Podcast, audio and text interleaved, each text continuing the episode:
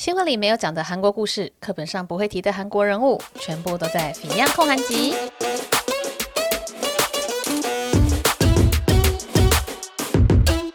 大家，今天想要来分享一下韩国演艺圈的一些小故事哦。啊、就是你知道最近那个某一个新闻很红嘛，然后我就想说，诶，这些呃有一些负面新闻出来的演艺人员呢，他们要重新回归到他们职场，也就是说，他要重新开始出唱片啊，或是演电影啊，或是赚钱呐、啊，他要花多久的时间才能够平息？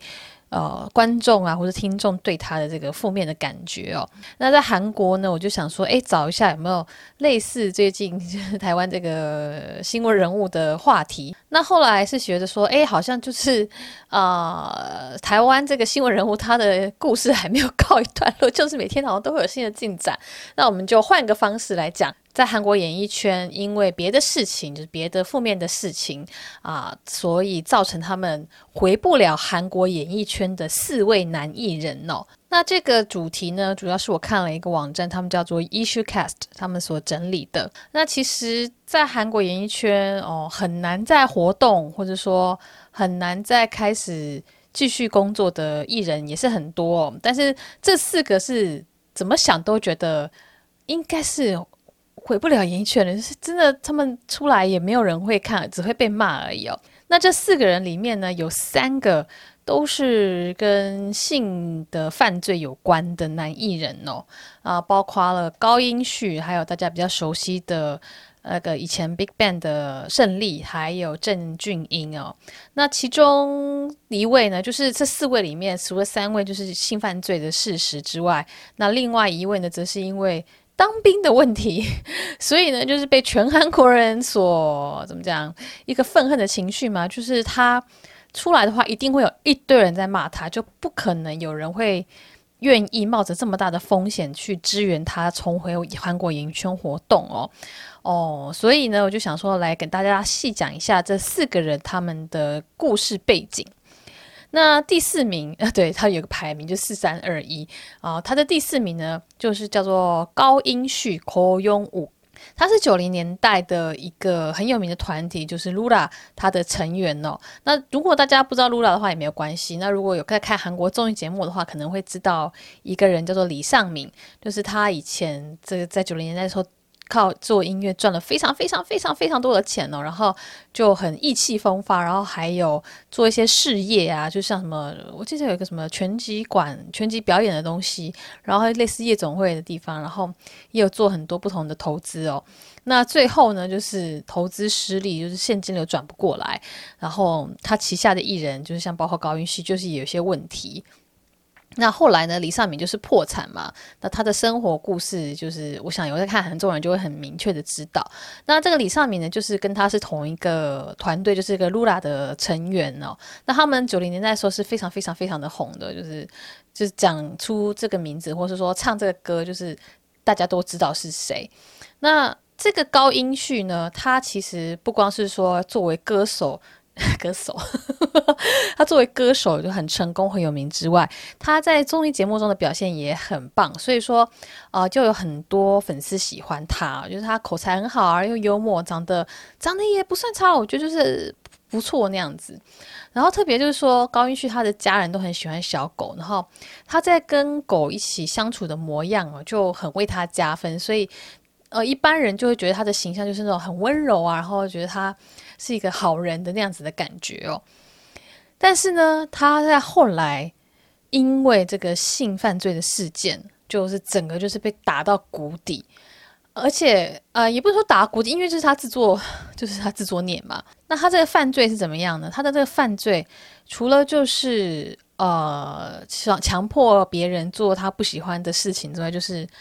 呃。强制性的性行为之外呢，他这个受害者甚至是未成年的。然后目前就新闻上有记录的看到，就是说他在二零一零年的时候呢，在宏大附近就认识了十三岁的一个女生。然后高英旭就以自己是艺人为借口说啊，嗯，因为我是艺人嘛，所以说在外面的话会可能会被人家看到啊。那我们去我自己的这个小套房，就是他可能在附近有买一个，或者说他租了一个 officetel 吧。然后呢，就说那你来我家，就是来这个套房好了，就是这样的话，我们才不会被别人看到。然后呢，就诱骗了人家之后，到他家以后，然后就喝酒，然后就强迫他发生性行为哦。呃这个女生才十三岁而已。那另外一件事情也是一样，就是二零一二年的时候，一位就是模特儿的志愿生，就是有点像类似练习生，但是他是属于模特儿那一方面的。然后那女生才十八岁哦，那她就是透过电视台的人呢，得到了这个呃模特儿练习生的联络方式，然后他就一样，就是把她带去了这个小套房，然后也是对她进行了强制性的性行为哦。那你可能想，哎，十八岁是不是成年了？但是其实韩国成年是十九岁嘛，就是韩国年纪来算的话，是十九岁才是成年。所以这边的十八岁其实就等于台湾的十七岁的概念哦。那所以说她也是一个未成年少女的状态。那他就说什么？他就觉得说，哦哦，有些理由嘛，就说他以为这个这个女生，这个模特志愿生练习生是成年人呐、啊，而且我们不是强迫的，我们是是两厢情愿的等等。但是呢，很。呃，就是就觉得他这个人很奇怪，是他被起诉的那一年哦，他没有就是因此乖乖的就在家里面待着，或者说就低调做事哦。他被起诉的那年呢，他又一样，就是开着自己的车，然后呢，在一个社区里面，也我那个地方不要讲地名好了，因为那个地方是比较不熟悉的地名。然后呢，他就一样就是开车，然后在路上可能搭上了一个女生，然后那个女生一样又是十三岁。我们这边讲十三岁，这是韩国年纪了，所以说在台湾年纪的话就是十二岁了。他就开车，然后就又把人家骗上车，然后呢，就是也是猥亵他，然后是过了一个月之后，这个女生才去报警那样子。那所以他就是呃，对这些未成年的少女做了一些很不 OK 的事情。那后来呢，这整个事情就进到警局，然后进到法院去审判嘛。那他后来呢，就被判处了有期徒刑两年六个月哦，而且呢，他还必须要带电子脚镣，就是他出狱之后的话，他还要必须带这个电子脚镣追踪他的位置，然后他的个人信息还必须要被接受公开那样子。啊、但是这是有个期限啦，就是这个追踪的电子装置是三年，然后个人信息公开是五年。然后后来他就去服刑了嘛。那他服刑的时候呢，这个李尚敏就还有再去监狱里面探监呢，就然后带一些书去给他。那他出狱呢是二零一五年七月十号，那就有不太出门，就是待在家里面。那这个性犯罪者，我刚刚有说到说他们的个人信息会被公开嘛？就是韩国是有一个嗯系统，它是可以去搜寻说你家附近有哪些性犯罪者的，对，就是 他们的资料是会被。公开的就会有他的区域，然后呢，他的长相、他的名字、他的年纪，然后甚至包括了他的呃身高体重，然后还有他之前犯罪的这些记录哦。那我去找就是高永旭他犯罪的这些个人讯息被公开的这个截图，就是真的是看得到。他这张照片，然后上面就写的口永武，然后后面写汉字高永旭，然后最后后面接着三十九岁，然后身高一七七，然后体重六十七公斤，然后就还有他的那个犯罪记录，就是包括了二零一零年的夏天、二零一零年的七月、二零一二年的十二月等等，就是在哪里，然后对什怎么样的人做了什么样的事情，就是有这样子的记录哦。那甚至。有一些网民啊，我因为我现在是回头去看一些网民他们所做的截图哦，因为他这个讯息是已经到了这个怎么讲截止期限吗？就他那个电子脚疗是到二零一八年，所以二零一八年七月九号之后，他的这个电子脚疗就是解除的状态。然后这个个人信息公开的部分呢，也是到二零二零年七月九号，就到去年了。所以说他在网络上目前已经找不到他这种性犯罪者的这个记录里面已经是找不到他了。后来呢，他在去年十一月十号，就是他这个个人个人讯息公开的这个期间结束了之后呢，他又做了一件事情，让大家立刻又去攻击他。那这件事情呢，就是说他去开了一个 Instagram 的账号，然后呢，开始就是上传 Twitter 的一些内内容哦。所以呢，大家看到他说：“哇哩嘞，你现在开 Instagram 是想怎样？你还想要在网络上呃红吗？还是说你想要在网络上活动吗？你以为你是谁？你怎么可以这样做？”然后一堆人就跑去留言，一堆人跑去骂他。啊，一堆人就觉得说你凭什么，或者说你怎么敢那样子？就有人会担心说，诶，他是不是就想要透过这种 YouTube 这样的平台，就是没有什么限制的平台，来继续的活动？因为韩国的电视台已经是全面的禁止他出演了，甚至是说，呃，以前有些资料画面呢，就用到了有他的这个影片的时候，或者有他的影像，都必须把它马赛克。就是你在电视台。在这种放送界，诶，反正就在电视上，你不可能看到他的任何的身影，就不管是历史的讯息，或者说现在的样子，都不可能。然后呢，就很多人担心说，诶，他是不是想要透过这种比较没有规范的网络世界来继续的做活动哦？那他就开了这个 Instagram 和 Twitter 嘛，好像 Instagram 还是 Facebook 就有规定说，诶，性犯罪者是不可以使用我们的平台的，所以说。他隔天他的那个 Instagram 账号就立刻被禁用了，就是立刻被关掉，是不可使用的。对，就是 Instagram 也有他自己的一个规则哦。然后呢，就有记者是有特别的采访到他，就是打电话给他，就说你为什么会想要开这些网络的账号，就是 Instagram 和 Twitter 哦。然后呢，他就说哦，他就是语气也是很怎么讲，很诚，也不能说很诚恳，但是如果不知道他这个人做了什么事情的话。我老实的说，只听他的声音，他的声音是很好听的，而且他讲话的方式是很有魅力的。就你光听声音就觉得说，诶，这个人感觉还不错，就是是会有好感的类型哦。那他就在记者采访的时候就说，哦，他就再次的道歉，就说，哦，对不起大家。然后他知道说自己是承载了很多粉丝的爱啊，然后之前真的做了错事啊，然后怎么样怎么样啊。他说他只是想要可能跟外界有一些接触，那。他的理由就 就是就是一般的观众或说韩国国民就会觉得说，这不是要理由啊，你你凭什么可是想要透过这些账号这些网络的平台来做活动那样子？那他就也有说，他知道大家都对他很反感，对他做错的事情觉得非常的不可原谅，他也觉得自己是错的，他不觉得自己是对的那样子，就是他是承认自己的错误。那但是他有一种，就是不管做什么好像都不对，所以他就有点茫茫然那种感觉。对，就是我就在想说他，呃，一直这样努力的活下去，就他他的收入是靠什么？就是突然想知道说他他要靠什么为生，然后或者说那他的生活是就真的只能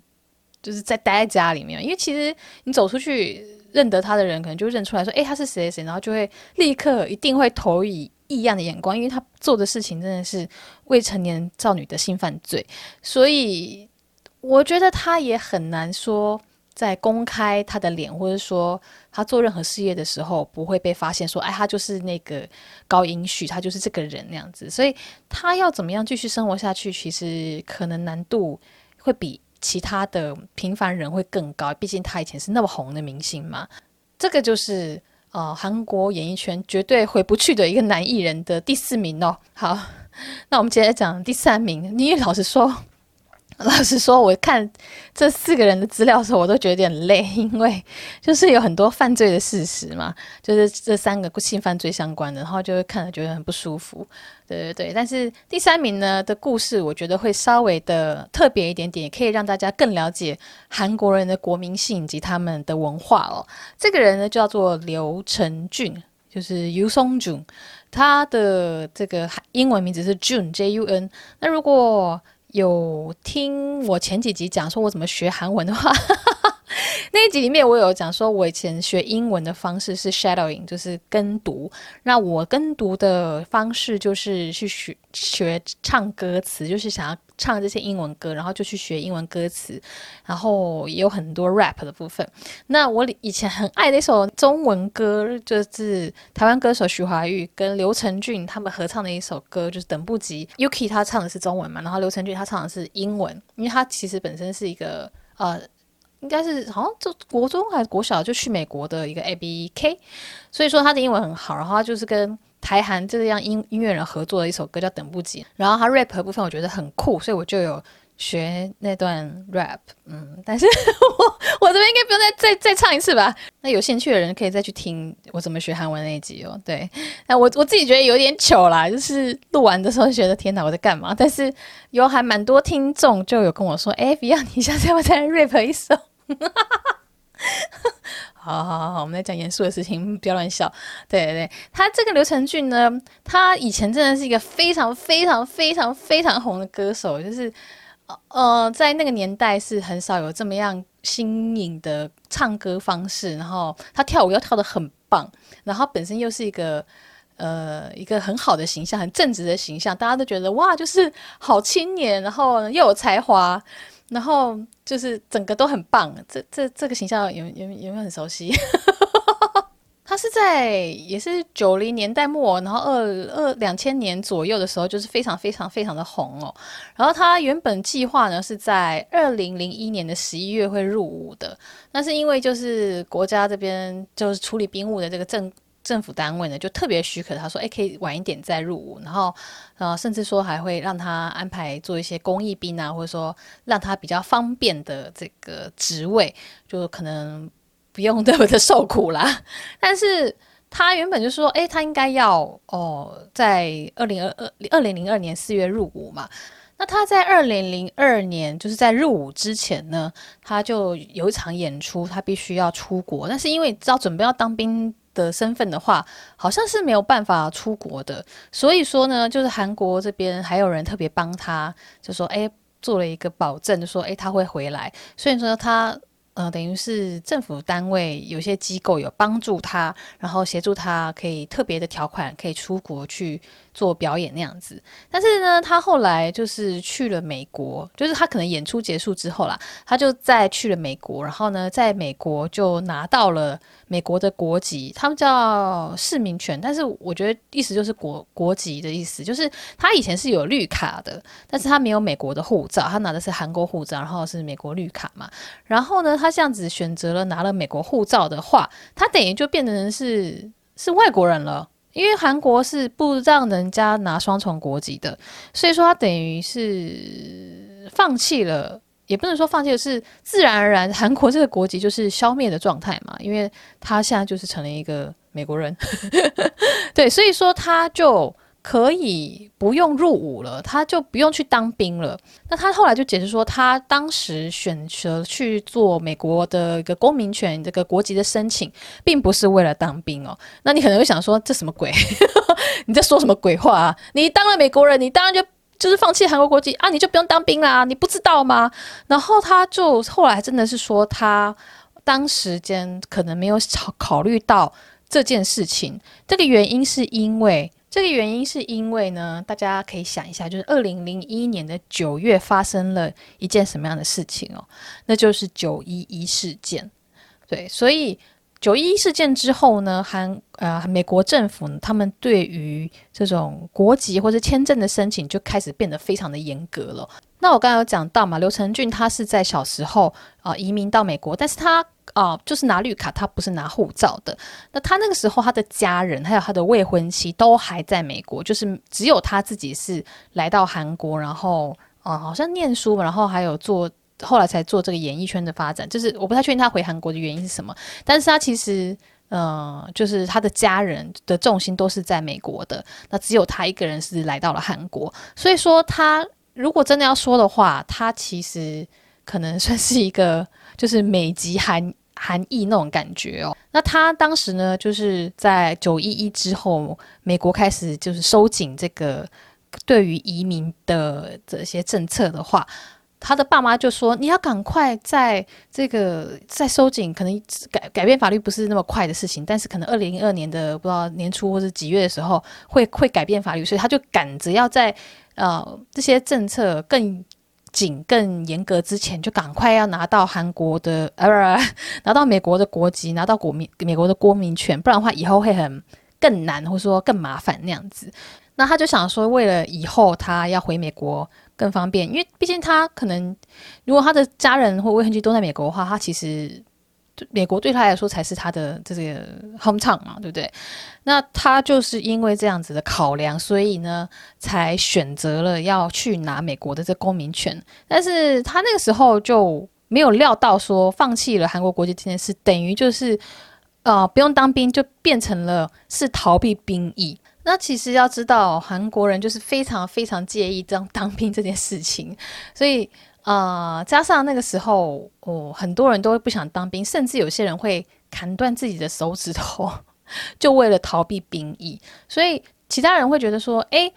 我们这么不想当兵，但都去当了，为什么你可以这么轻轻松松的？你又红，然后你又在韩国赚很多钱，然后你就……”又不肯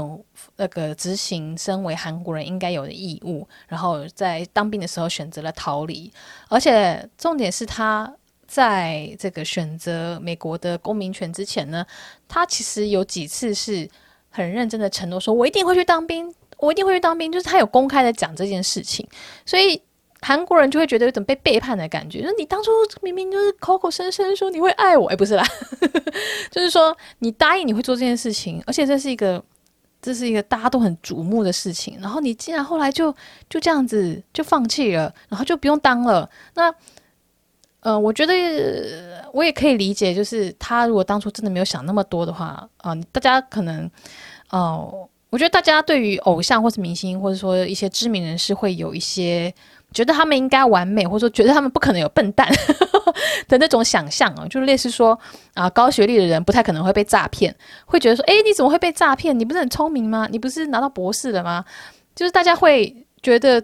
对于一些呃条件好的，就是例如说学历啊，或者说经济背景好的人，他们应该要在其他方面也更完美的一些想象。但是我觉得大家不用这么的，怎么对他们有这种样子的品牌溢价。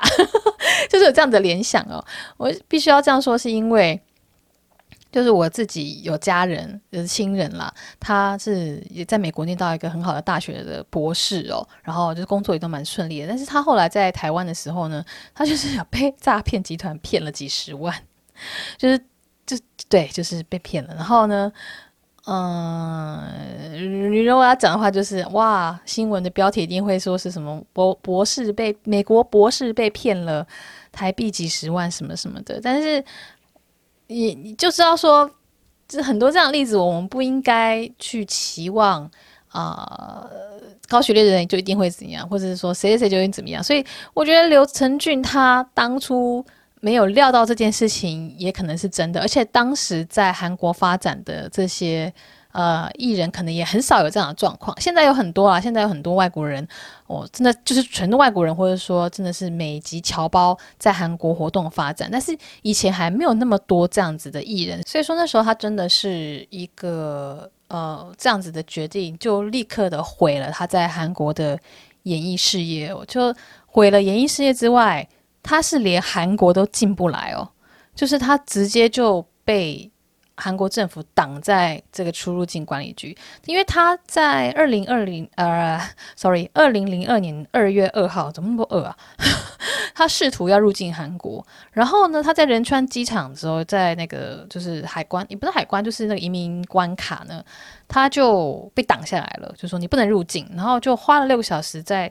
哦，这边审查啊，来台这边互相的协调啊，干嘛干嘛的。但是呢，他就是进不来，他就是被挡在国境之外，所以呢，他就又再回到美国了。那当时候韩国政府他们是根据出入境管理法说，呃，有一个法条是说啊，担心会损害到大韩民国的利益或公共安全的话，就是他们有权利不让这个人入境。那他们就是引用了这个法条去禁止他入境，对。你就想说，一个不去当兵的，呃，一个人，他会损害大韩民国的利益和公共安全的程度嘛，就是。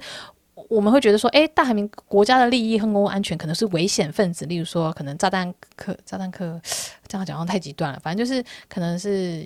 黑道啊，或者说，哦，呃，会会有违法的事情呐、或者说，或是一些坏人等等的。但是，因为他不去当兵，所以他就被引用了这个法条来禁止入境。那他后来呢，就再也无法入境韩国了，只有一次可以入境三天，是因为他未婚妻的爸爸过世了，所以他要回来追丧。那因为这这算是亲人的这个丧事的关系嘛，就是基于一些人道主义的原则，他们就还是有让他来追丧，所以就让他可以入境三天，三天哦。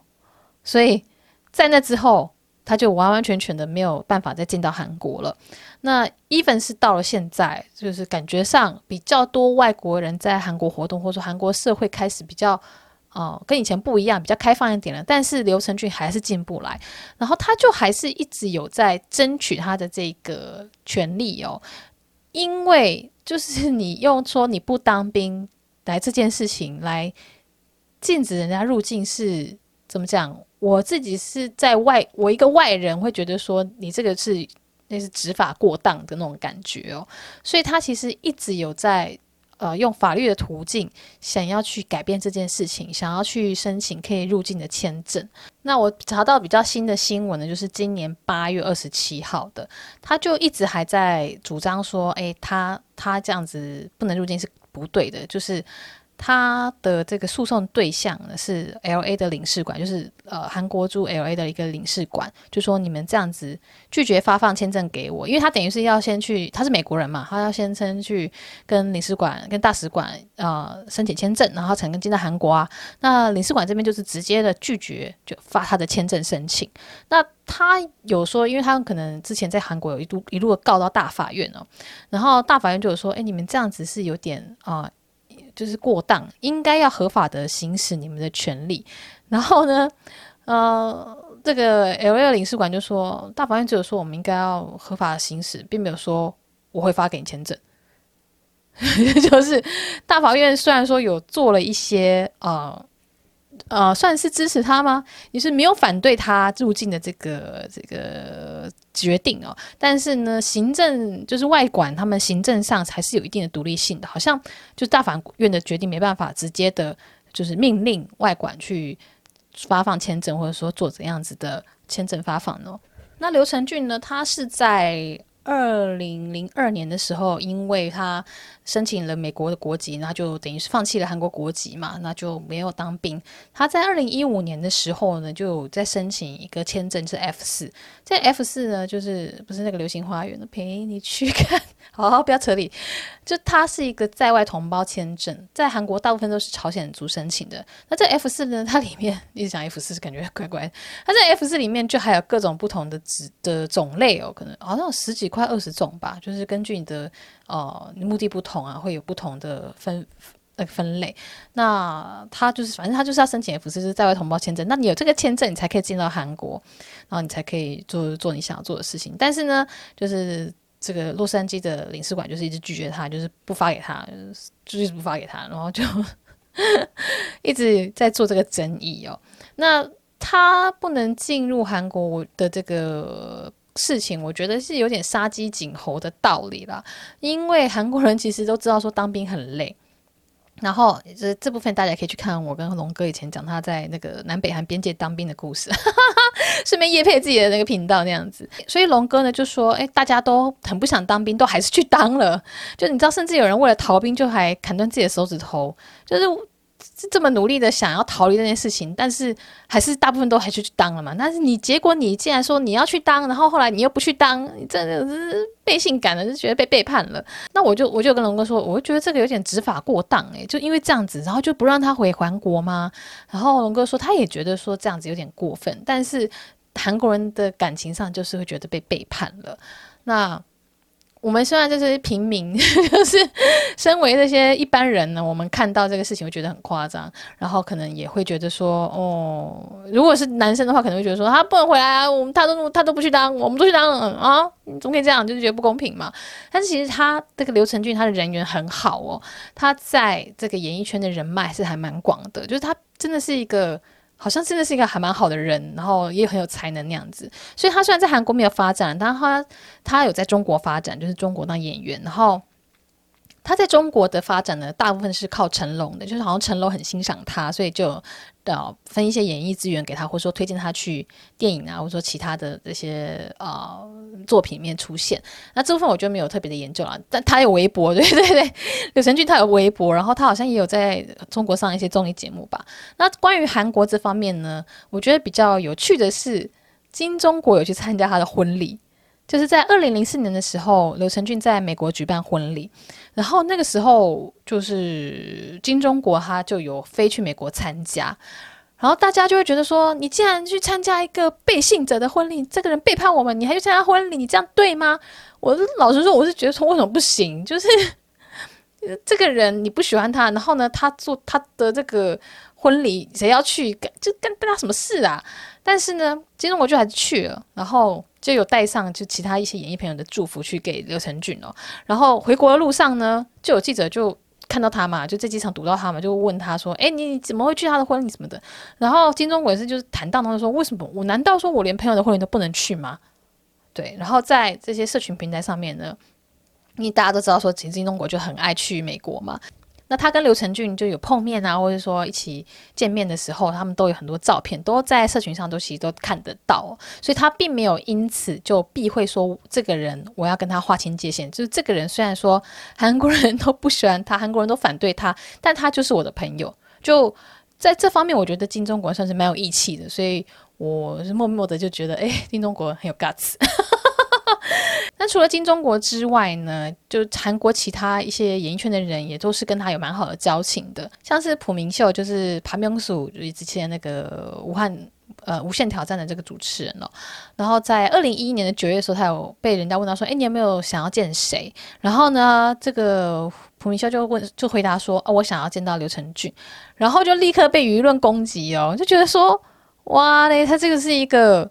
无法在大众面前被提起的名字，就是如果你是艺人的话，你绝对不能提到他的名字，不然你就是会被大家骂啊！我真的觉得，那在这个兵役事件之前呢，他就是被认为说是一个正直生活好青年，所以他的形象又好，就是又有才华，然后跳舞、唱歌都好，哎，越讲越像某某人，对不对？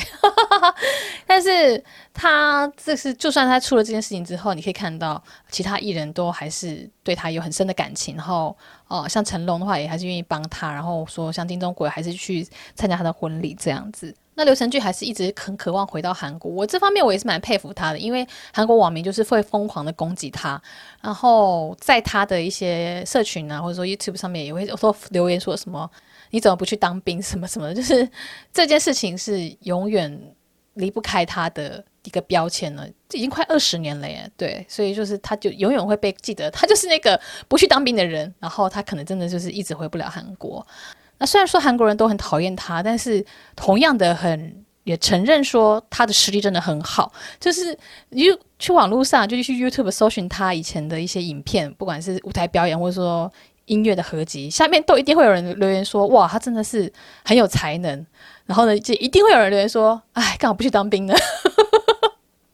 然后他最有名的歌好像是一首叫《Passion》的歌吧。然后我就看了一下他一九九九年的时候在啊、呃、N B C 的这个音乐节目上做的表演，哦，真的非常非常厉害，就是唱歌、rap，然后跳舞都非常的完美。我这边给大家小小的听一段好了。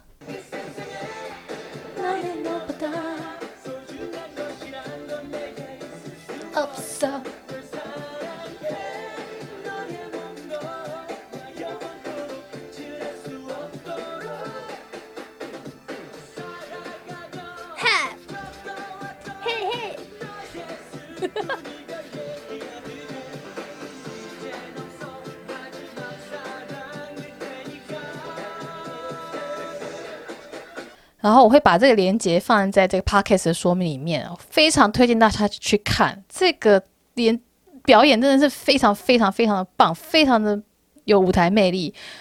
就是虽然说画质很差，这画质很很模糊，但是他的这个整个跳舞的表演，然后对镜头的表现力是非常有魅力的，所以大推大家去看。好，突然变成一个 业配他那样子。那在中间也顺便就是小小的宣传一下，我的团购正在进行中哦，就是韩国一个很有名的品牌叫做 Belief 的保养品。那他们家的东西是保湿力很强，我自己是觉得用了他们那个炸弹霜，就保湿炸弹霜，它这个名字会不会让我被黄标之类的？炸弹感觉是一个危险物品。还有它，因为它会说是炸弹，就是因为它的保湿那种水感的力量就很像炸弹一样，嘣就在脸上觉得哇，水感爆炸。那我自己是冬天的时候会特别注重保湿哦，因为韩国有开地暖嘛，所以房间里面其实是会偏干的。那我以前如果在家里的话，就必须要开加湿器，因为开了地暖之后，空气会变比较干，那就必须要有加湿器来让这个空气稍微湿一点，就不会那么干。但是我用 Belief 的东西，因为我是从去年开始用的，我去年冬天也用它。那我夏天的时候偶尔会用他们的斗篷草，就是比较有凉感，然后比较清爽，很适合夏天使用。那我冬天的话就是用紫芹炸弹霜，会保湿力更高哦。那我觉得用了紫芹草，很明显的是。我不用开加湿器，诶，就是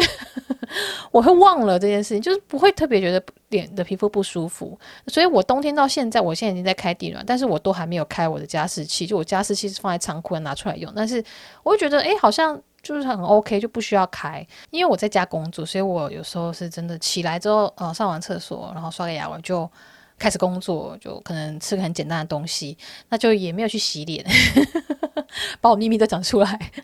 然后因为没有洗脸嘛，就也没有保养，然后就整个就是靠前一天晚上擦的保养品在撑，但就这样一撑下来也都没事，就不会说因为早上没有做保养，所以皮肤就会干什么的，就真的是呃它的保湿力的。怎么讲？很强效吗？强效讲强，那什么洗衣服的洗衣精一样。但是我真的觉得它就还蛮好用的，所以这次开这个保湿的产品团，因为 Believe 他们家就是保湿最有名嘛，然后就有开他们适合各种不同肤质的保湿的产品。那这个团购其实已经开上礼拜就开了，但是我就是很忙，所以我我有点对不起厂商，就是我没有很认真的在 在做宣传，然后会开到诶二十几号啊？二十六号，对对对，就是到这个礼拜天就结束了。大家听到的时候，就只剩三四五六七，剩剩个四四四天左右。所以如果有需要的话，或者说你想要试试看用韩国这个很有名的一个保湿产品的话，就可以去看我的团购。好，我把链接放在说明栏。好，那接下来 回到我们的那个影片啊，不是影片，这 Podcast 的这个主题，就回不了韩国演艺圈的四位男艺人的前两名。这前两名我就放在一起讲，因为。啊，他们两个就是在同一个时间点爆出来的事情，那就是郑俊英还有郑俊 郑俊英，对不起，不是郑俊英，讲错了讲错了，郑俊英英英英英英英英国的英，好，也有胜利，就是以前 Big Bang 的这个团员哦，这个真的是这几年非常非常非常多人讨论，然后非常不停的一直有新闻出来的。一个这两个人，还有包括他们周遭的人啦。但是呢，这其中是这两个人是最关键的人物，就是嗯，坏事做的最多的艺人。那也有可能就是他，还有例如说胜利他的 partner 也有呃跟他差不多同样的等级的犯罪事实。但是因为他的 partner，他的事业上的 partner 不是艺人嘛，所以我讲的是艺人里面的这个状况哦。那因为这件事情有很多人在讲，就这几年好多人在讨论了。然后像 Higher Day，就是台湾妞跟喜娜他们做的这个 YouTube，他们的影片也做得非常的详实了。所以我觉得也，我在这里也不多讲，就是简单的讲一下。就是一开始是因为 Burning Sun 这个 club 的事情所爆发出、揭发出了这两个人的恶行哦。就是因为 Burning Sun 有一个客人他被打了，就是他说是保安打他的。所以说他就去报警，那报警之后呢，就扯出了很多案外案，然后大家就发现说啊，原来 Burning 上这间 club 这个 pub 他竟然会做一些很糟糕的事情哦，就是他会帮这些花很多钱的 VIP 客人中介女生，甚至说去用安眠药去让这些女生昏过去之后，把这些女生送给客人去从事一些性行为，所以说他等于就是。违法的事情嘛，你违反了这些女客人的意志，然后你用药来让他们遭受到很不 OK 的行为，就是为了要讨好你这些 VIP 的客人。那甚至说，Burning Sun 的一些呃人、一些工作人员，他们也会中介毒品，就是提供毒品或者卖毒品给客人。所以说，就是他为了讨好这些客人呢，他就做了很多不法的事情，然后很侮辱女生的事情。那会扯出郑俊英，是因为说，诶，看到他们的 c a t a l 记录，就是他们两个是朋友嘛，然后他看到他的 KakaoTalk 记录，然后呢，就发现说，诶，里面有些很不 OK 的影片，就是偷拍的，又或者说，哦，违反人家意志的，甚至说，哦，在，呃。集体的做一些很不 OK 的行为的时的一些影片，又继续的往下查之后，就发现哇，郑俊英也是一个呃有做了很多不好的事情，然后偷拍了很多不 OK 的影片的人。那这两个人呢，就因为这样子的事情，所以说都全部都就进了警局，就是全部都被告。这个是很明确，很因为这个就是已经是从司法认证的一个犯罪事实了，所以。这不太可能再让他们回到演艺圈继续赚这些公众人物的知名度所能够赚到的钱嘛？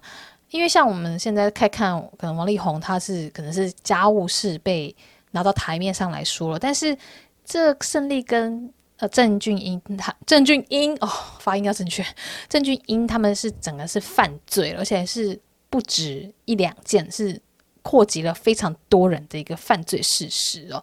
所以他们再回到韩国演艺圈，有有人会去喜欢这样的人吗？那我在查的时候就呃意外的发现，就是诶，郑俊英他其实没有当兵诶，